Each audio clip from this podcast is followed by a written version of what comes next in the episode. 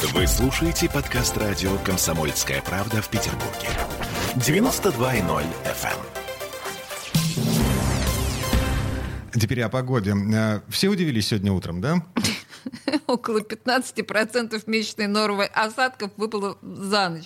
Причем 4 сантиметра снега. Это по подсчетам синоптиков. Где-то было и больше. В общем, коммунальным службам сегодня с утра пришлось выгонять на улице не поливальные машины, э, как в предыдущие дни, и как вообще, по идее, должно быть, а снегоуборочную технику. 6 апреля, я напоминаю.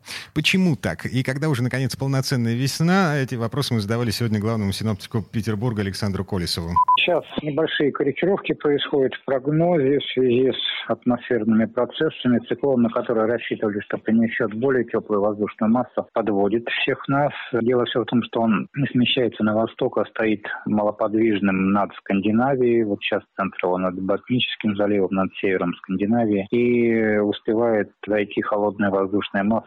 Э, поэтому на этой неделе немножечко попрохладнее. Максимальная температура днем плюс 3, плюс 8 по Ленинградской области, ну и также в Петербурге. К выходным дням, ну, надеюсь, что будет меньше уже осадков и должно быть немножечко потеплее. Уже с пятницы повышение температуры воздуха, там вроде не должно быть отрицательных значений, там, если будут осадки, то уже только в виде дождя.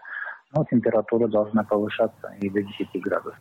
Ну, кстати, господин Колесов говорит, что в среду, четверг все еще есть вероятность мокрого снега. Отлично. И пока менять резину с зимней на летнюю, в общем-то, еще рановато. Ну и еще одна деталь. Впервые за 14 лет уровень воды в Неве достиг абсолютного максимума. По данным гидропоста у Горного института вода поднялась на 49 сантиметров над ординаром. Так, а вернемся в эту студию буквально через пару минут, уже без Олеси Крупаниной. Э, У меня э, шмен Шаштавов произойдет. В гости к нам приходит гендиректор компании «Затерм» Виктория Нестерова. Будем говорить с ней э, за бизнес, за экономическую сторону, например, переселение столицы в Гатчину, за э, э, Петербургский международный экономический форум и про ночь больших ковшей. Это все впереди.